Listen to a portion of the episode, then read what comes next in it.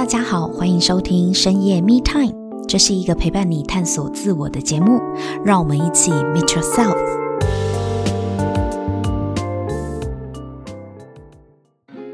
Hello，大家好，欢迎收听深夜 Me Time，我是沐晨。今天呢，我们邀请到智权工作坊的统筹 Hannah，还有智权的毕业生 Anderson 和 George 一起来跟我们聊一聊今天一个非常刺激的主题叫做我们最讨厌的那种人。先让我们欢迎来宾出场。Hello，Hannah、Anderson、George。嗨，大家好。嗨，大家好。今天呢，我们的主题是要去聊我们讨厌的 type，其实是那种类型的人。那为什么我们今天要来聊这么敏感的话题呢？因为呢，其实，在自权工作坊里面，我们会向内觉察到自己的阴影。那阴影就是自己最不愿意接受跟不喜欢。没有办法让它显现出来的特质，它可能不是我们每一个人认为自己应该要成为的样子。那像这些类型的特质，我们就会把它压抑在内心的最深处。那在性格上面呢，就容易形成阴影的存在。但 Hannah，为什么我们讨厌的人会跟阴影有关呢？我们讨厌的人身上的那些讨厌的特质，可能特别的 擦板，就是刺眼。哎，就是我看不下去，我接受不了。那这样的特质，其实哦，好像那个手指头被免洗筷的刺插到，有没有？很想拔出来，哇、嗯哦，就是很不舒服。那当然，这样的特质它就不可以存在在我的世界里，我一定要想方设法的把它埋起来，或者是把它藏起来，我不要让它暴露在阳光可见的地方里。所以你眼睛看到，如果你有发现有这样子，你你自己不喜欢、不能接纳、无法容忍于世上的这些特质的人，嗯，就会特别讨厌。哦，对呀、啊，那我们今天就来问一下三位来宾，你们各自心里面最讨厌的那种类型的人是什么样的类型？那我们现在请教一下 George，就是你最讨厌的那种类型的人，无法忍受，看到这个就会讨厌，就会生气的是什么样的特质？特质，呃，就像那种不负责任，哦，不负责任，对，这真的很讨厌。那个说到没做到。不守信用，不守信用，破坏承诺那种，然后很胆小、胆怯。哎，那就觉得，那当你遇到就是你身边有这样子类型的人，你通常都怎么处理或怎么应对啦？呃，如果说我跟他呃真的有必要性的接触的话，比如说工作好，工作上的话，那、嗯呃、当然我就会比较提防跟比较小心一点点，因为他就是不负责任嘛，跟不守信用嘛，嗯、我就会做事情会更加的小心一点。所谓的小心是指帮他多想一些呢，还是你会去要求他呢？我会去要求他，对，Okay. 然后当然我因为就怕他，也会怕他这件事情发生，所以会更加的去呃控制他的很多的行为跟习性。因为在团队里嘛，对。那安德森呢？我的是很控制跟很霸道的人，我最受不了。哦，对，控制跟霸道。呃，因为安德森，你的个性真的是属于比较温暖、亲切、温和的，嗯、非常 nice 的一个好好先生型的人格。嗯嗯、所以，如果你遇到这样的人，应该很痛苦吧？就是压力很大。对，我会刻意跟他保持距离。我会觉得人就好了，好聚就好了。为什么这么强制的要求人家去做一些什么事情呢？所以可以离他多远就散多远。OK，所以你。不喜欢，或者是最最讨厌的是关于控制的这一块，就是你不喜欢人家跟你沟通是太霸道的。对，你希望保有的是有自由选择的权利。对，那你是不是也给别人很多自由选择的权利呢？对，没错，去对待人家就会觉得，哎，就就大家好好讲话就好了，都可以商量嘛，没有没有非要一定怎么样不可。对，所以你也是保持距离这样子的应对去做起。因为你跟 George 不太一样哦，George 是我们要保持距离，我要确保你不要那个出包，对，你不要说到没做到，影响我们团队工作。哎，可是你在工作上如果遇到这么霸道、控制狂的同事或主管怎么办？我就是会表面顺从，但是内心里面就是惊涛骇浪，很多小声音出现，阳奉阴违就是求存之道。好好好，了解了解。哎，那 Hannah 你呢？你最讨厌的那一种类型是什么人？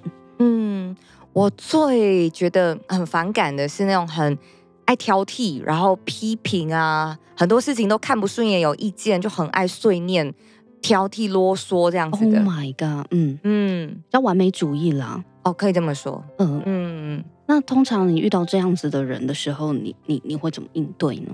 我会先就是试着把自己耳朵关起来，但我发现我关不了，因为我太敏锐了。就是这些东西又很入心。因为如果他就在你身边，你可能是家人啊、朋友啊、同事之类的。对对对对对。嗯，一定会遇到的呀。嗯，我会一直跟对方反驳，就是不是你讲的 好战。哦，对呀、啊，所以就会哇，听到更多的，那我就啊。还是还是离开好了，对，你还是嘴巴闭起来好了。对，因为可能他就是还是可以鸡蛋里挑骨头。没错，就各种方式我都试过啦，去正面迎击或者是就是回避掉，我都试过。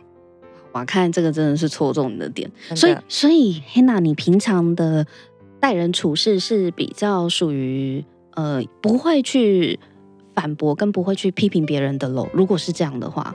嗯，应该是你是往反方向，就是因为你不是这样的个性的人，所以你才看到这样子的个性会特别的嗯的反感嘛。我平常嗯，就是跟人际多数的人际互动的时候都是圆融的。嗯，我讲话、嗯、我自己认为是蛮有艺术，就是会让人家听得很开心，就嗨嗨，就是都让别人是可以接受的版本。嗯。但其实我知道，我内心里面有另外一个腹黑版本的小声音，是很尖酸刻薄、比较挑剔的。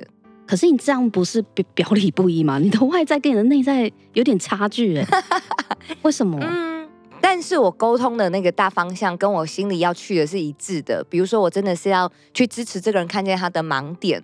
那说话方式可以很多种，我选择的是可以让对方能够听得进去，当下可以接受得了的方式。嗯，我觉得其实这一种就是我心里的另外一个腹黑版本，其实也是我们今天要探讨的这个主题，嗯、就是所谓的阴影。因为在我的认知里，我觉得挑剔别人，呃，哪边做不好的地方，都把那个注意力放在你这个缺点上面，是很让人觉得尖锐的，对，没礼貌，然后也会让人家觉得很痛苦。嗯，我自己都会痛苦了，我干嘛让别人生不如死呢？对啊、欸，对啊，你这样想也是、嗯、也是对的，就是跟人家沟通何必呢？嗯、对呀、啊，何必用那个很挑剔、很批判的的角度？所以你自己的选择是，我就算在内心批判，我还是要用比较圆融的方式去沟通。嗯、对，所以当有人他就是没有选择用圆融的沟通方式，他选择表里如一的内在批判，外在继续批判，嗯、你就受不了。为什么？嗯，对，会会蛮被触怒的啦。但我觉得现在的 你是不是觉得他怎么可以这样？对啊，就觉得是不是没人教你？不然我来教教你。好重的话，是没人教你。OK，我内心的狂妄版本啦，但我当然不会这样子。可是你、嗯、你也说到你你看到你内在也是有这么的严苛的一面，对啊，刻薄的一面，对啊。但但我好奇的是，难道不会因为这样你就觉得比较同理他吗？如果对方对我很尖酸刻薄，就是看他的程度。如果到真的很尖锐，嗯、我第一时间自己的防卫机制被触动了，我还是会可能会会反驳，还是或者是我情绪有被勾动会生气。但稍微冷静下来之后，我是可以理解对方的，因为对啊，像你说没错，我也有那一面。但你有时候也会要战就来战呢、啊。要变就来变啊！对啦，不过这样状况有越来越少。我怎么觉得我现在也在变？哎，OK 的，因为人就是这样子啊，随时在有不同的选择啊，对呀，反应都会不一样的。只是我觉得这层觉察很可爱，就是其实你说你要很圆融的，我相信你大部分的时候都是告诉自己要这么做。嗯，可是其实你内在那个批判的性格，有时候也是会把它放出来了。尤其是对很亲密的人的时候，像在亲密关系在跟老公相处的时候，尤其一起床，哇，最没有那个社会化的 那个面具出现的时候，老公你怎么东西乱放？你怎么衣服没收？我可以一早就一直念一直念。哇塞，嗯，哦、哇，你你你在家就是你最讨厌的那一种。对，OK OK OK，哎、嗯，那 Anderson 你呢？就是照 Hannah 这样子说，就是我们我们最讨厌的这样子的类型的人，其实有可能也是跟我们内在我们自己有一些关联的。你怎么看呢？其实有哎、欸，其实我有发现我内在其实有也有这部分的特质在。怎样的特质？就是就是很霸道跟很控制的。你刚刚说你很控制跟霸道在哪？我们都看不到啊。对，你也是在家吗？在起床的时候吗？呃、不是耶，我觉得是在我的事业上面。事业？对，因为我我之前会觉得刚讲的，我之前会觉得控制跟霸道不好嘛，跟人家相处就还好，去就好，干嘛这样要求人家？嗯。但是其实我是在自权里面去看到，哎，其实我隐隐有这一部分，但是我过去一直在压抑它，不要让它出来。所以真的在你身上玩，我们比较不容易感受到了。对，嗯。但是我后来有看到一点，就是，哎，其实我在，就是人一定是想要让结果发生的。所以如果我把我的这些阴暗面、控制、霸道用在我的事业上，我去要求我的团队，我很有立场的去。让大家去遵守这个游戏规则，去控制结果发生。我觉得哇，哎，怎么感觉蛮好用的哎？这种创造结果的那种有效性跟跟速度，是比我过去用用我的光明面跟大家好来好去好好讲的，好像更容易发生结果。就像一体的两面，我可以很轻易的去。去切换，哎，我我我有意识的知道，哎，这时候我好像可以把我的光明面稍微拿出来用一点，我觉得哦，好好用哦。光明面是指呃比较温和的去沟通吗？对，就是可能大家平常看到我就是像好好先生啊，很温暖啊，然后跟人家很善良，更加好来好去的那一面。那阴影呢？我的阴影就是就是控制跟很霸道那一面，因为其实我也是想要让结果发生的。对，所以我会觉得，哎，就是我很坚定的去要求这些事情，控制事情的。可是，当你在这么做的时候，你有意识到你自己也变成了有可能是别人眼中的控制狂或霸道者吗？你当时有意识到吗？还是有谁告诉你才发现吗？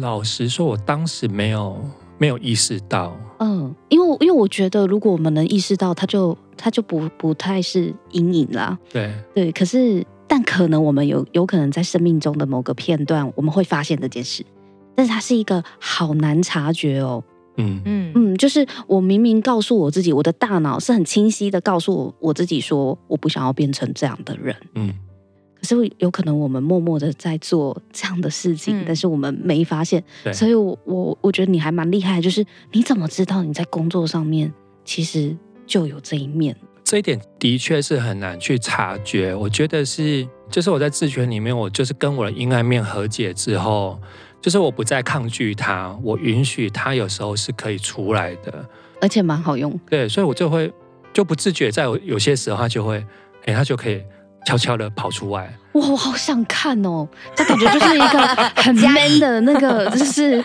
很控制、很霸道总裁的那种安德森，真的是从来没看过。认识他这么久，就觉得他是一个温和的好好先生。没错。OK OK，你现在是可以一秒切换，像浩克这样吗？我觉得可以耶。真的假的？那来吧，我们请不负责任同事代表。老板，那个六点了，我要下班了。这个月业绩达不到了，我也不努力了，我走喽，拜拜。哎，嘿，那等一下啊、哦。哎，我们不是有共识过我们这个月的？业绩目标是要多少吗？对，那你多少我忘了。老板，你也知道我要陪女朋友嘛？女朋友今天生日，当然我同意啊，这个很重要。但是我们公司的目标就是公司的目标。明天再做嘛，差一天不会怎样了，老板。老板，你人很好，没有没有问题。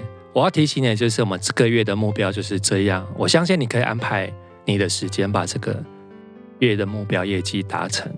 但是你是要把这件事情放在心上，让它发生的，真的有点严肃哦。嗯，有收到，有看到他杀气眼神哦，但是他还是可以微笑哎，哇塞，就是感觉出来他他本来的个性是很温和，可是刚刚他的口气是真的有严肃哦，嗯，不怒而威，嗯嗯，有有觉得好像没有像平常那么好讲话，好，大概懂啦，就是大概懂原来那个。平常的温和的这一面，跟你平常最最害怕自己变成好像很霸道，可是它其实是可以柔合在一起，可以同时存在的。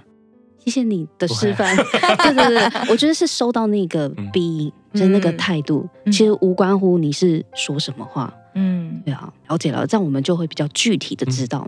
诶、嗯，那就是你呢？你刚刚说你最讨厌的类型是不负责任、不守信用跟胆小。然后你刚刚也有讲，就是遇到这种人的时候，如果他是你工作的 member，你会想办法不要让他出包，因为就对他有一些提防嘛，然后不要让他来坏事，所以你可能会变得就是要比较掌控他一点点，对，会在他身上做很多事情，对，啊，这个是属于工作合作的关系嘛，嗯，对啊，可是如果说这个人比较不是合作关系，就一般的朋友的话，嗯，哦，我发现这样的人我都会。有意识的去远离他，敬而远之。对，就想说、嗯、就不想跟这样的人有交集，对、啊，没必要。觉得说，因为有时候他这些行为，有时候就会触动我，我就会让我有很多大很大的情绪。嗯，对。但当然，我后来就发现说，哎、欸，其实我不断的这个样子远离很多人，那其实因为你发现大部分人都这样，对不对？对，那我就发现奇怪，感觉能够交心的那个朋友好像越来越少。嗯，对，我觉得，哎、欸，我的人际关系怎么？好像没有朋友了，不是因为你讲的那个点就是大家的共同。对，有一天就，突然觉得，哎，我是不是没有朋友了？对，你是不是与世界为敌这样？对对对。然后后来当然觉得也是在那个自选工作坊了，嗯、然后就是在阴暗面这个部分，嗯、哦啊，当然我也发现就是说，为什么这些东西会让我有很大的一些情绪？其实我发现，其实我自己在做很多事情的时候，哎，其实我也有我刚刚讲的担心、恐惧啊。不负责任的那个面相，其实我自己也都有，嗯，然后我就发现说，哇，其实我好像真的不能接纳这些，好像其实是我不能接纳我自己，我也拥有这个面相。例如在哪些地方，你可能看到你的不负责任，或者是不守信用？我们认识你的人，通常真的感觉不太到这一块。有的时候可能，呃，上级交办给我一个任务，嗯，或者是呃，今天朋友就是叫我做一些事情，嗯。其实我发现，我第一时间的那个点的时候，我我常常都是有担心跟恐惧那个那个面向的.甚至更害怕。嗯，但当然，因为我就不想要成为那样的人，所以说老实话，很多时候我觉得我在压抑着我自己那个害怕那些心情。嗯，然后我去做。满足他们的事情，当然就是也是往我想要成为那样的人。你你希望他们看你是勇敢的，是，所以很多东西是硬撑出来的。对，所以有的时候其实，当然有的时候你过过关了，就觉得哇，我成功了。其实我是做得到的，可是其实我内在其实有的时候我边做是非常不舒服的。但这个只有你自己知道，只有我自己知道。但我觉得你是一个很重承诺的人，那为什么你你觉得不负责任或不守信用跟你有有关吗？因为我们看会觉得这跟您应该八竿子打不着边，对。但如果照你刚刚在自权里面的一些醒觉的话，为什么这跟你有关？我觉得有时候这好像有点偏向，就是说我好像不能接受有很多事情是不完美的，嗯，对，就是会有很多出错的空间，所以当然我就不太能够允许很多像是呃说到没做到啊，然后那个讲的承诺却没有达成，我觉得我好像是有点比较。偏向于这个部分，你是很重视诚信跟言行一致的人吗？对，所以你很讨厌虚假虚伪的东西，会会非常讨厌。所以我们在你身上，我我不觉得你跟虚假或是不真诚、不没有信用有关联，但你又说这个其实是你平常你觉得自己也有的部分，自己常常也有。在哪些面向，你可以跟我们分享吗？就我觉得自己也会有对很多事件、对这个人的那个批判。嗯，其实我很多看到人啊，我觉得自己都有这个面相了，甚至自己也也会有去说八卦啊的这个面相。嗯，那只是当然，我觉得平常有的时候就会呃就会比较隐藏，因为觉得这样好像很不对。对，好像批评在后面批评人家就很不对。然后，嗯，但其实其实我觉得内在我有时候也是也是这样的人。对啊，人性就是这样。对，对，只是你选择哪一个面相。展现出来，就选择好像比较，呃，很严肃啊，很严谨啊，很刚正不阿的那种感觉。你有曾经答应什么事情没有做到吗？我觉得蛮多事的，好多事，超多 超多的。这完全看不出来呢，你、嗯、是是家庭吗？还是工作？还是都有啊？但但当然，家庭我觉得可能更多吧。我有的时候可能相对的硬来讲，比较亲近的人。我自己坦白说，我觉得好像犯错比较没有关系，而且也可能别人比较不会知道。嗯，就跟黑娜起床的时候完全阴暗面显现出来，比较被包容的那一面，对对对对对，也没对完全啦，这不是批判性的那一面，所以你也是跟比较亲近的人，可能你会发现你你常常呃想做的事情或答应做的事情，但却没有做到，会，所以在他们眼里，有可能你就是他们眼中那一个不守信用的人，也是，这真的就是人。难免都会是这样子，因为他就是人的一体两面呐、啊。我们每个人，如果以智权工作坊的范畴来看的话，每一个人他如果要完整，肯定是光明跟阴影都会同时并存。对，那我想问一下三位啊，就是你们现在已经发现了，呃，讨厌的人的这个特质跟自己有某一些关联性，嗯，那你们现在是怎么去看待这个讨厌的对象呢？就是在智权工作坊有了这层觉知之后，回到生活中，你们有产生什么样的变化吗？George？哦，我可我可以我先讲好了。嗯，哦，因为呃，我刚刚有讲到人际关系这一块嘛。嗯，对，其实当我发现这个部分的时候，我发现很多人其实我根本不认识他，只是他的一些行为或者他的一些那种呃态度，嗯，有勾勒起我的这个面相，你觉得让你觉得他可能是个很胆小，对，然后是一个做说到不做到的人，对，所以我可能就根本在不认识他的状况之下，我就直接先不喜欢他，对他就已经有标签跟偏见了。哦、嗯，因为他你好像觉得他透露出了隐隐约约有这个感觉，但是我后来现在呃透过资源工作坊之后，我发现这件事情之后。我还是会拥有这些感受跟感觉，嗯，但我现在会多做一件事情，就是我先真的认识他了之后再说，嗯。嗯，结果我就发现，其实很多人跟我想的完全不一样，就是或者是他真的也不是只有这个面相，没错，就人际关系，我觉得提升非常的多，这是个很好的提醒，没错，因为阴影刚刚黑娜有说啊，就很像挑刺一样。就是我们最容易看见、最敏感的，所以有时候我们会不自觉的，像就如你说的，我我可能真的跟你不是很熟，可能一面之缘、两面之缘，但是因为我们那个阴影的机制，所以我就很容易在你身上很敏感的发现到有什么是我不喜欢的点。对，但是也许事情可能根本不是我们想的那样。过去我可能就会看比较表面，说啊，为什么要这样对待我？但现在我可以去同理到他，就是很内在的出发点。哎，其实。他也是想要让这个结果发生，他也是在把他的工作做好。过去我可能就是默默的吞下来说：“哦，好吧，那我就就去做。”在心里面就觉得很生气，就觉得他真的超讨厌。对，啊，那因为自己其实也有这个面相，所以我可以带着同理的的角度，我跟他之间会拉开一些空间。那些空间会会有机会让我去跟他沟通我体验，比如我跟我会跟他说：“哎，其实这样讲我。”我有收到你的出发点，但是其实我会觉得是很难过的，会觉得不被信任的，嗯，就觉得是很很挫折的，嗯，对。然后沟通体验好重要哦。对，当我觉得我我把这些话讲出来的时候，我好像某种程度，我我也放下了对他的一些敌对的那个状态，对敌对的状态了。对，那那对方他会收到什么？我导致说我我也没有办法控制他，但是我觉得我我可以做，就是我把我的。对你的体验，我把它沟通出来。而且你当你收到对方的出发点，真的是为了这件事情好，因为你知道他跟你的目标可能是一致的。对，对你收到他的出发点是好的，至少你在这一点你就不是他的敌人了。嗯，对，真诚永远是人际中最有效的。那黑娜你呢？我觉得我融合刚刚 George 跟安德森讲的。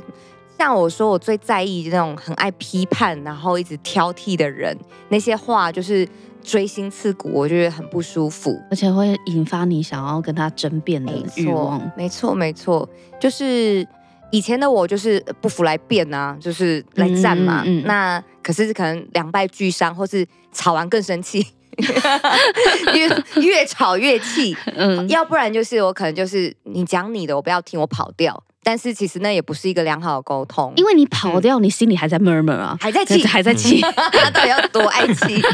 怎样都生气，然后也气很久，其实很内伤。我觉得也是经历过智权之后，那我开始去看见，哎，人不是只有这一面，我也开始去理解到，嗯，我自己也有一样的面相啊，可是我又不是一整天，然后三百六十五天都是那个很挑剔、很尖酸刻薄的人。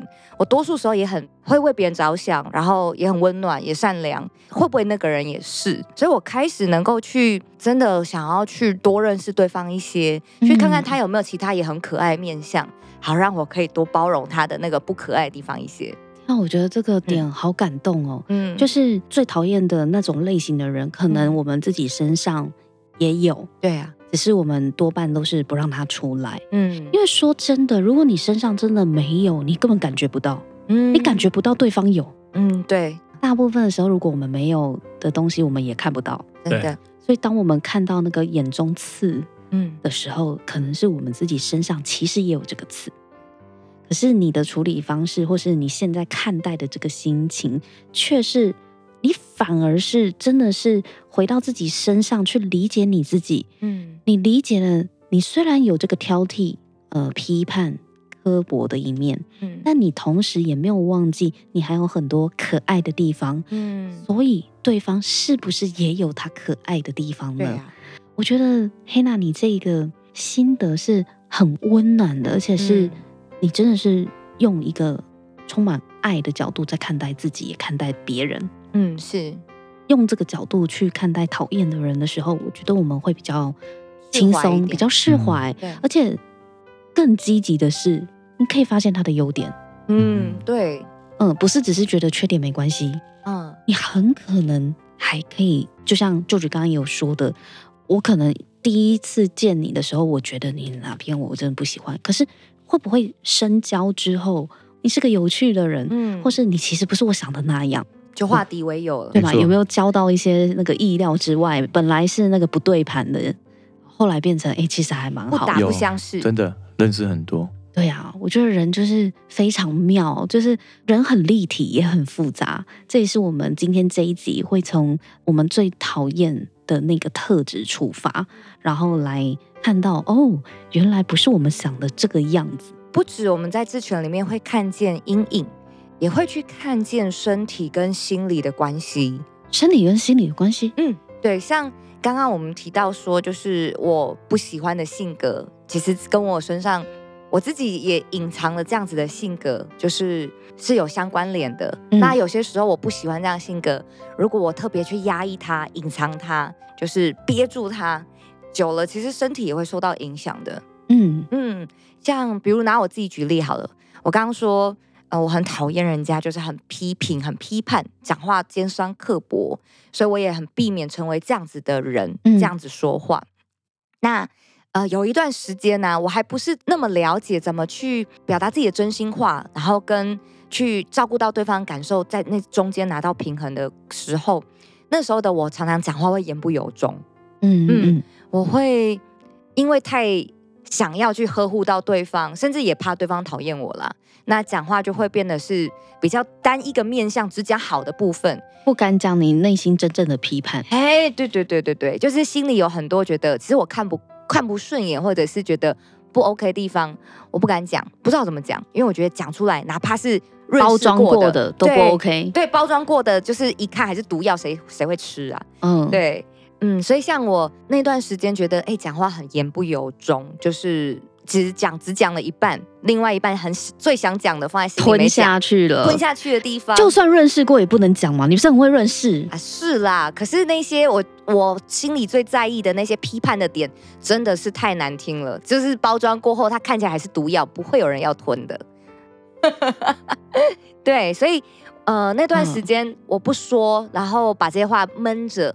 反而我发现，哎，那段时间喉咙好不舒服，好卡，喉咙痛吗？呃，就是会很像卡痰这样，就一整天会一直咳咳咳咳，好像一直想把喉咙什么东西清出来，可是也也不是感冒。你你你确定没感冒吗？真的没感冒，我真的很健康。OK OK，对，就是也没有确诊。嗯，但是就只有喉咙不舒服。对，特别喉咙不舒服，然后维持了很长一段时间。我也曾经就是有一段时期，我觉得一直。呃，在工作上的讲话让我觉得很讲的一样的东西，然后有点疲乏，我我不想要再说了。那段时间我真的是完全连声音都没有了耶，哈，很夸张，已经严重到失声哦。嗯，失声。而且我我你没有你没有那个真的没确诊，不是不是，我是说 你没有讲话过度吗？比如说声带使用过度吗？你那阵子是不是工作特别累，特别晚睡、熬夜之类的？我觉得跟之前的生活其实没有太大的差别。就是、嗯、哦，你的意思是说，你的生活作息习惯其实并没有什么改变？对啊，没有更晚睡。所以你发现你喉咙的不舒服，其实有很大的部分是来自于你的话都没讲完。你其实内内心有说不出口的东西，对，有说不出口的，也有不想说的。所以当我觉得说不出口的时候，那段时间喉咙是卡卡的，很像要清痰这样。哇塞，那我就遇到我那个喉咙卡痰的朋友，我一定会去关心他。你有什么话想说的？我听。你先确认他有没有感冒吧。对哦，先确认啊。对，原来是这样。好好好，健康的方面还是先关心他。嗯，对，然后再就是我自己觉察到心理的部分嘛。嗯，就是卡在心里没说出来，喉咙就卡卡。但有些话不想说，而且也很疲于沟通了。那段时间真的就失声。嗯，而且我发现我自己觉察到，就是在那那一段时期，比如说那两个礼拜，我特别需要沟通某一个议题，是我很抗拒，或是我已经很疲乏，不想要去说的，就是就是那两个礼拜，我真的没声音。但过了之后，声音就回来了，而且就是真的是马上真的是回来，而且是很有。你，你后来到底有没有说？你说说出来是不是？对啊，你是因为说出来了才好，这个状况才好的吗？我有告诉我很亲近的人，就是哎，我自己觉察到什么，本来就可能用已经很扫瞎的气音去跟他说，我发现到我自己呃心里有一些事情是什么是什么，然后因为我很疲乏于什么什么什么，所以我好不想再说话哦。嗯，讲完之后睡一觉，隔天其实声音回来很多哎，就是其实你把你心里压抑的东西释放出来了，可以说是。嘴巴讲出来，说出来了，可是我觉得更大的影响是我心里有一个念头，我愿意去面对了，我愿意去负责任，然后愿意去让身边的人知道我怎么了。所以你本来压在心里的话，嗯、你还是沟通，该沟通的还是有去沟通。有，OK，不是只有放在心里，就是心里哦，我察觉到这个念头，我也让我的行动，就是也跟上我的心，我有说出来，我就哎好了耶。比什么医生的药都厉害呢？比什么？比什么？对对对对，比比什么喉糖？比什么？就是开嗓 枇杷膏、彭大海什么的 都还要有效，因为这个是心理影响生理啊。了解了解。哎，Anderson，你也有这样子心理影响生理的状况吗？会，比如说讲一个就是吃香菇的故事好了。吃香菇？对，就是就是我过去其实我小时候很喜欢吃香菇，嗯，但是我大概已经有二二三十年。都不敢吃香菇了，为什么？对，我一直觉得是啊，应该是我妈妈小时候给我吃太多，哦，腻了，对，腻了，吓到了，所以就不吃。嗯、但是后来我是在走自权的时候，我才有去意识到，哎，原来我不吃香菇是因为，呃，从小到大我妈妈就会安排我要走什么路啊，念工科，然后进科技公司，男生这样比较比较有前途嘛。但是其实其实我想做的是可以，比如说像当老师。不是跟人家可以互动、有连接的工作，嗯，所以其实，其实我那时候我是借由不吃香菇这件很微不足道的事情，在我心里面跟妈妈说：“哎，我不想什么事都照着你安排的的去做。”哇，所以香菇对你来讲是有很大的象征意义。对，所以那时候我我意识到这件事情的时候，我就在自己内心问我自己说：“哎，那如果我此刻来吃香菇，那那会有怎样不一样的感觉呢？”嗯。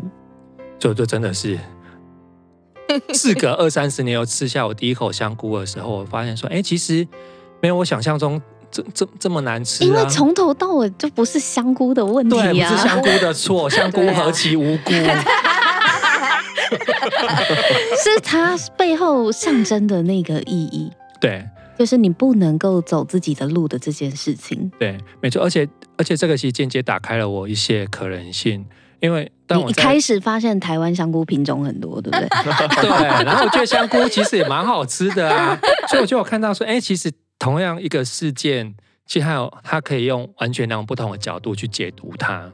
哦，你这个真的太可爱了，这是因为心里的一个结，哎，反而影响到饮食的选择，哎，对，我觉得这个真的是很厉害。所以那我也想一下，我不吃茄子的原因是什么？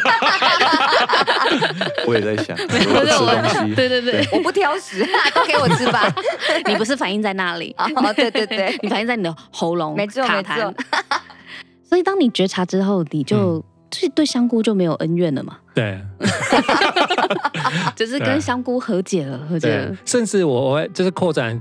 出跟其他的食物也有类似的和解，比如说我之前也不太敢吃鱼，我觉得鱼很腥，嗯，所以那时候我敢吃香菇之后，我就说，嗯，不然我今天来点一碗鱼汤喝喝看，试试看吧。对，一喝说，哇，鱼汤原来这么鲜甜，这么好喝，新鲜的鱼是不会有腥味。对，所以好像就间接让我就是真的是饮食更更均衡嘛，我我会接受更多我之前不敢吃的食物。这这对生理的影响是很重要的耶。嗯、对。嗯，这样真的是可以让我们想一想，我们是不是对某些食物有什么误会？哦、好，那 George 呢？你有生理上面受心理影响的例子吗？我觉得就是因为自己太想要活出那种认为的那那个很负责任，然后很有承诺的模样。嗯，所以我觉得我在很多事情上面是很压抑、很紧绷的。嗯，那不自觉的这种累积的习惯，说真的，就常常自己的那个。身体状态应该是说，就整个人很僵硬，嗯，然后就坦白讲，我觉得有的时候甚至连饮食也都会有受影响啊，饮食也都会，因为你太很僵硬了，消化不良，对不对？也都会有。你你吃饭是不是很快？就速度很快，然后有的时候甚至还也会暴饮暴食，对，哦，很极端，对。就变得，因为就很僵硬，然后常常肩膀啊，然后身体都是处于类似像这样的状态。哦，会哦，会哦。如果一直无法松懈下来，真的会反映在生理上。对。可是你你是怎么发现它跟心理有关的？因为整个身体很僵硬，就是一直处于那个紧张感。嗯。对，然后所以其实在，在你的胃还好吗？胃现啊，现在当然当然有调整过后，现在重视这件事情之后，就会、嗯、之前应该胃很痛哦，很不好。对，因为通常很焦虑的人，就是会反映在我们的消化道上，就常常会有压力大，但其实自己也找不到来源。对啊，然后后来现在当然发现了啦，嗯，嗯其实是跟你的情绪跟你心里所压抑的部分有关。所以我，我我后来发现，真的有时候我们身心是一致，而且是联动的。没错，我们的健康其实很多的原因都是受心理健康的影响。对，那今天也谢谢三位呢，就是带我们来看我们跟讨厌的人这种人到底跟自己有什么关系。所以，谢谢三位的贡献，也谢谢你们的分享哦。那我们今天就先分享到这里，我们下一集再见，拜拜，拜拜。拜拜。今天从三位来宾的分享里面呢，我也学习到了，就是我们要怎么样看待自己与自己讨厌的人之间的关系。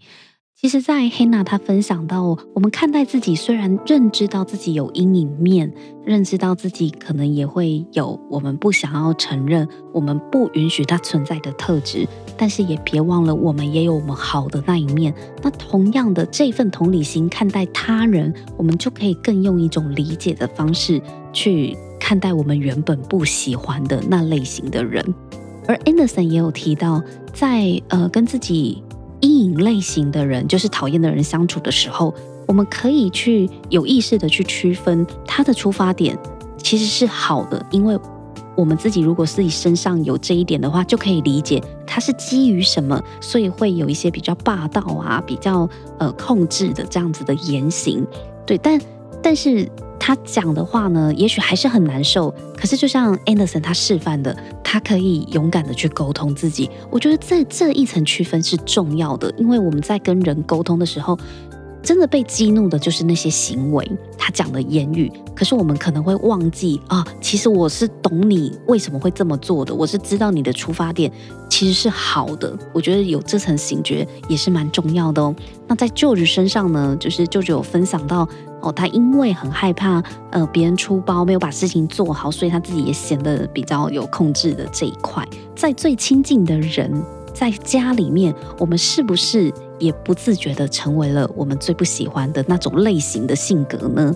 如果你喜欢这一集的内容，请帮我们在 Apple Podcast 留下五星评分和留言。如果你对自我成长的议题感兴趣的话，请订阅深夜 Me Time，我们每周三都会更新。给自己一个安静的时间，让我们陪你倾听内心的声音。